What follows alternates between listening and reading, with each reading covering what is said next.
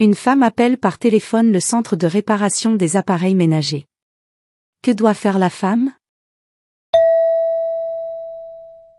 Bonjour monsieur. Il y a trois mois, j'ai acheté un four à micro-ondes dans votre magasin. Bonjour madame. Que puis-je faire pour vous, concernant le four à micro-ondes? Récemment quand je l'utilise, il y a une drôle d'odeur. C'est comme une odeur de brûlé, c'est vraiment désagréable.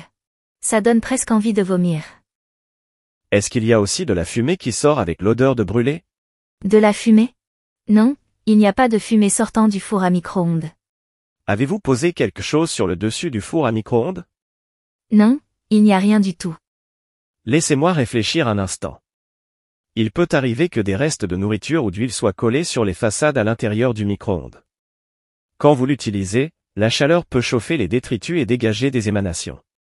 Si vous nettoyez l'intérieur correctement, l'odeur disparaîtra. D'accord, je vais essayer de faire ça. Si cela ne résout pas le problème, veuillez arrêter de l'utiliser et contactez-nous à nouveau s'il vous plaît. Un de nos livreurs viendra le chercher pour ensuite l'envoyer au centre de réparation. Monsieur, je vous remercie pour vos conseils. J'espère que je n'aurai pas besoin de vous contacter à nouveau.